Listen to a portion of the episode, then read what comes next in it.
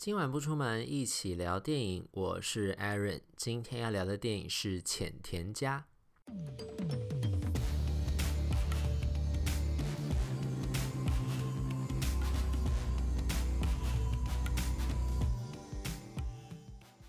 你们家有多久没有拍全家福了？或者应该问说，你们家本来是有拍全家福的习惯的吗？因为我印象中，我们家比较少在拍全家福，但是就是可能特殊的。节日吧，就是特别家族聚餐的时候，可能就会大家一起拍一张照片，但是好像也不是算是很正式的说，请摄影师来，然后就是正正经经的全家拍一张特别的合照这样子。那浅田家这部日本电影，它在讲的呢，就是透过全家福，透过相片，在讲关于我们的回忆、我们的记忆，然后我们跟家人之间的关系，还有透过照片，我们可以重新找回亲情的温暖，这样子的一个题材的电影，算是比较温馨，然后带着一点点搞笑趣味的家庭亲情片。然后这个片子的后半段呢，因为还讨论到了日本的三一大地震，所以算是在小小的悲伤当中，再找到一点点亲情的温暖，然后透过亲情的温暖，重拾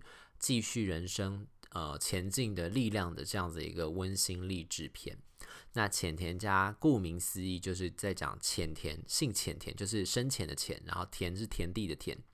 浅田家他们家的故事，浅田家的这一次的这个主角呢，是二宫和也演的这个主角，叫做浅田正治的一个摄影师。那他是透过先讲他们家的家庭故事，然后讲说这个摄影师为什么会呃在日本小有名气，然后他的作品的风格是什么。然后一开始就先介绍浅田家这一家，浅田家这一家其实算是一个非典型的日本家庭，就是呢他们家。在负责赚钱的其实是妈妈，就是浅田妈妈是负责赚钱，她是一个护士，然后每天都在轮大夜班那种，都工作很累。然后就是因为这个样子，所以她没有办法照顾他们家还有两个儿子，就是一个是那个其父木聪演的哥哥，另外一个就是二宫和也演的这个弟弟。然后所以因为他妈妈在忙工作，没有办法照顾这两兄弟，所以后来这个照顾。小朋友的工作跟照顾整打理整个家里的工作呢，就变成他们家的爸爸浅田爸爸在做的。所以他们家不是非常非常传统的那种日本家庭，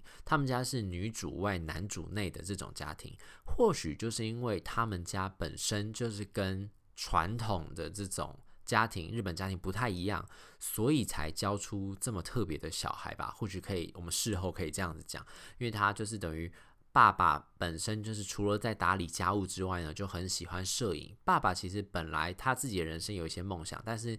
在几经权衡之后呢，就他还是决定就变成家里的这个负责打理家务的那个人。然后呢，他后来就是除了做家事啦、煮菜啦之外呢，他的工作他就很喜欢摄影，所以他在那个。二更回这个男主角，就浅田正治小时候十岁的时候就送了他一台摄影机，从此呢就开启了他与摄影的不解之缘。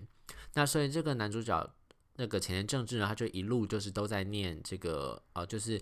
高中毕业之后就是读那种专门摄影专门学校，就等于算是啊、往这个地方钻研吧，就主主修摄影这样子。然后呢，他后来就是。呃，人生当中就遇到一点点小小的瓶颈，因为虽然他很喜欢摄影，但他一直没有办法抓到他到底拍出来的是怎么样的照片。就是他有热情、有理想，但是他就觉得好像怎么拍，那他作品都不对位这样子。结果呢，就有一次他们的毕业制作，教授就跟他们讲，就说啊、你们的毕业制作就是，如果你这一生只能再拍一次照片，你只能再按一次快门的话，你会想要拍怎么样的照片？于是呢，他就想到他们家小时候，他爸爸呢每年都会叫他们两兄弟去带他们两兄弟出去拍照，然后拍完照之后就把它做成，因为日本人他们过年的时候都会寄那个贺年卡，所以呢，他爸爸就把他们兄弟的照片变成贺年卡的那个，就是等于背面嘛，然后就寄给亲戚朋友这样子。他就想到说，哦，对，以前他们家都会这样。以这个名义，然后一起拍一个全家福这样子，所以他还想说，那他要再拍一个全家福。于是呢，他就想到他们小时候有一次啊，就是呢，妈妈那时候在医院上班的时候，结果呢，爸爸在煮饭的时候不小心弄伤脚了。结果呢，他叫那个浅田正治要去叫哥哥进来帮忙的时候呢，他就跑到一半的时候就跌倒。结果他也受伤了。他受伤的同时呢，哥哥听到他的动静呢，就从楼上房间要走下的时候，又从楼梯上摔下来。结果呢，就在那一天，他们一家三口啊、一家四口里面，妈妈在工作嘛，然后另外三个男的全部都挂彩送医院，然后分别就是缝了好几针，爸爸也脚上也缝了好几针，然后呢，这个。呃，哥哥也缝了好几针，弟弟也缝了好几针，然后他们一家人呢就在医院里面就是团聚了。妈妈那个时候真的是好气又好笑，就想说现在怎么样？你们是觉得我上班太无聊，三个人一起来陪我是不是？结果他们在当时呢就在那个诊间，妈妈就坐在一旁，然后爸爸、哥哥、弟弟他们三个人呢就坐在那个啊、呃、那个椅子上面，就是。诊疗室里面的椅子上面，他们那个时候就拍了一张全家福，然后呢，他就觉得突然想到这个画面，他觉得好好笑，他要再重现这张全家福。结果呢，他就是找了他们家，就是重新回到那个医院，重新重现当时那个场景，再把它拍下来。结果这个照片呢，就得到了那一年的年度那种毕业制作里面的大奖，这样开启了他对于重新拍摄全家福的这种啊热忱。而且呢，他就突然就觉得说，以前那种死气板板的全家福就太无聊了，因为这他们家就是那种活泼爱玩又比较反骨、比较非典型的这种个性，所以他就是想要让他们家继续拍这种很好玩的照片。所以呢，他他们爸妈，然后跟他们兄弟两个人呢，后来就踏上了常常去拍各种奇怪的全家福的旅程。就是呢，他们就在住家附近。就是比如说，爸爸刚才不是说爸爸其实年轻的时候他自己的抱负嘛？爸爸抱负其实就是想要去当消防队员，所以呢，他们就是去商借了当地那个小小消防局的那个队员，就跟他们讲说，跟消防局讲说，就透过哥哥西木聪演那个哥哥的关系，去跟他们讲说，哎，拜托，就是借我们那个消防。队员的那个衣服，防火衣这样，然后让我们坐上那个消防车，稍微拍一张全家福，死缠烂打去求。然后呢，他们就拍了一张，他们都装成消防队员的照片。然后这是一其中一张全家福，他们有跑到赛车队铃木赛道去说铃鹿赛道，就跟他们说，我们想要拍那个赛车手的画面。所以呢，一家四口呢又打扮成赛车，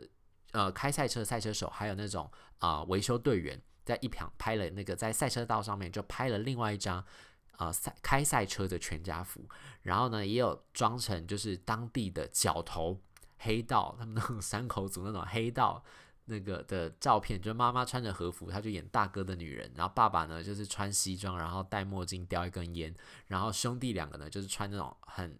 呃。很流里流气的花衬衫，然后留长发，然后也是叼一根烟蹲在一边这样，然后拍极道家族的合照，甚至呢，就是他们还还演小偷小偷家族的照片，所以就是一家四口蹲在他们家门锁旁边，故意在晚上嘛，然后用手电筒照那个门锁，然后有人就拿那个铁丝工具在那边撬开门锁。他们拍了一系列非常非常有趣、非常非常逗趣的全家福呢，所以就是因为这个东西，后来呢辗转就是浅田正治这个摄影师呢，他就带着这个作品集，后来到了东京之后呢，他就把这个这作品集好不容易就是终于。得到一个这个等于伯乐吧，就看见了这个摄影集有趣的地方，呈现出家庭的不一样的样貌，然后他们家很活泼的那种感觉，就把这个摄影集出版了之后呢，后来就是引起了不小的回响，就越来越多人呢看到他的摄影集之后就觉得说好有趣哦，我也希望我跟我家人可以留下这样很有趣、很可爱的回忆，所以呢就开始就会找前田正治，就说哎，不然你来帮我们拍全家福，所以他后来就开着车到处，只要呃日本全日本只要有人委托他说。想要拍全家福，他都会开车过去帮忙他们拍。而且他拍的方式呢，也不是说我今天到了现场之后，我就叫你们摆 pose，然后帮你们拍这样。他是说他会先跟那些委托人聊天，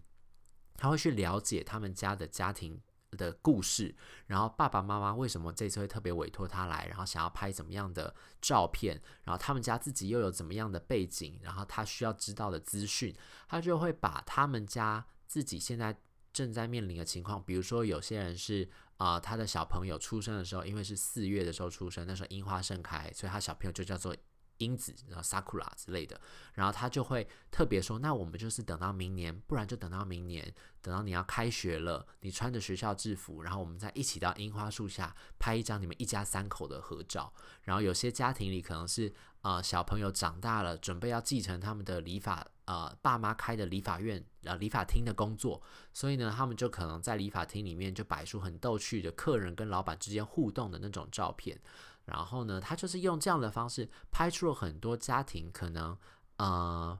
他们的家庭故事，就是只属于他们自己的回忆，然后透过他的镜头，透过他的呃呃指导跟摆拍的方式，拍出只属于他们的回忆，所以呢，就是得受到很多很多人的青睐。那前面这一段呢，几乎都在讲的就是他怎么样啊、去拍出这样全家福，然后浅田正治这个摄影师是怎么样变成一个这么有趣的摄影师。前面就是比较温馨、比较搞笑的一些部分。那后半段呢，就开始进到了这个片子其实真正想要讲的主题，就是三一一大地震。因为那个时候呢，就发生三一大地震之后呢，东北那个地方不是就受到很严重的摧毁嘛？就是海啸直接打过去之后，东北地区福岛核电厂都整个就是停摆嘛，然后什么核废料外漏什么的，辐射外漏这样，所以那个地方就灾情惨重。浅田正治这个摄影师呢，那个时候就想到他在东北曾经有第一组委托的客人，就我刚才说那个一家三口，然后在樱花树下拍照的，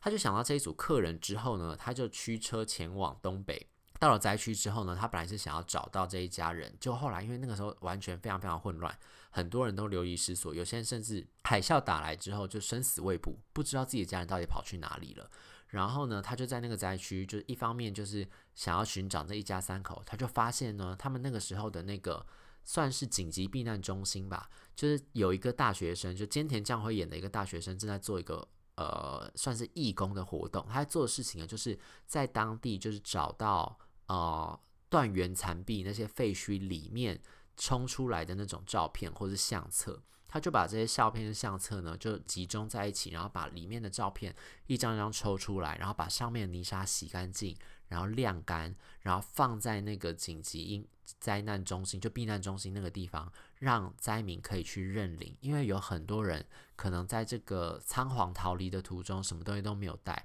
就丢失了这些照片。而且呢，照片里的这些亲朋好友，有可能在这场海啸里面都已经不知道在哪里。有人可能过世了，有人可能被冲走之后，不知道他到底是生是死都没有找到。然后呢，还有一个很重要的功能，就是有些人如果真的不幸你的亲人后来找到的话，你身上没有他的照片的话，你可以来这边找找看，会不会有你们当时遗失的家庭照片，你可以找到拿来当做他的遗照。所以呢。后来前田正治就在这个地方就灾区帮忙这些义工重建的活动，然后帮忙洗照片，然后帮忙找照片，然后帮忙把照片整理跟归类。在这个过程当中呢，他就透过一张一张的照片，又看到了许多这个时候就是可能因为海啸被冲散的这些人情、这些温情，都一张一张的显露在这个照片上面。然后呢，他在这个地方也是被一个呃。等于他是受灾户的小女孩，就发现了他之后就说：“你是不是就是那个很会拍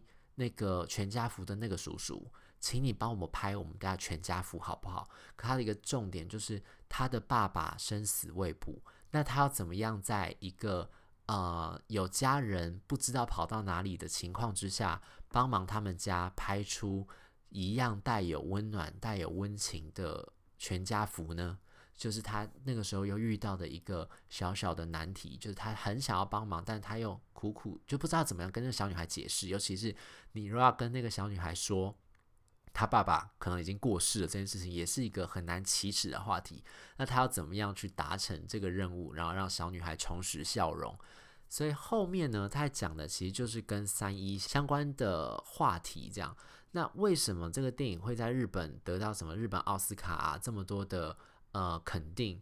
因为他是三月十九号的时候，日本奥斯卡会颁嘛，所以就可以看到时候他，因为他入围好像八九项大奖这样，他这个片子在日本受到这么多的注意跟肯定，除了他本身是很温馨、很搞笑的家庭喜剧之外，另外很重要一方面就是他碰触到了关于三一的这个主题，因为其实三一这个主题对日本人来说，还是至今你看，呃，十周年刚过去嘛，可是其实对。日本人，不管是东北人还是对全日本来说，这都还是一个非常非常伤痛的一个主题。尤其是你说像呃，就像台湾也一样，那时候九二一发生之后，全台湾的人其实也都是对这件事情都是有一个伤疼伤痛在的。然后美国发生九一事件之后，也是全美国都受到一个伤痛创伤跟重击。就是只要有这种全国呃一个非常非常重大的一个灾难性的事件发生了之后，其实。全国的这个国家，甚至超过这个国家以外地区的很多人都能够对这件事情感同身受，然后同时也受到这件事情的影响。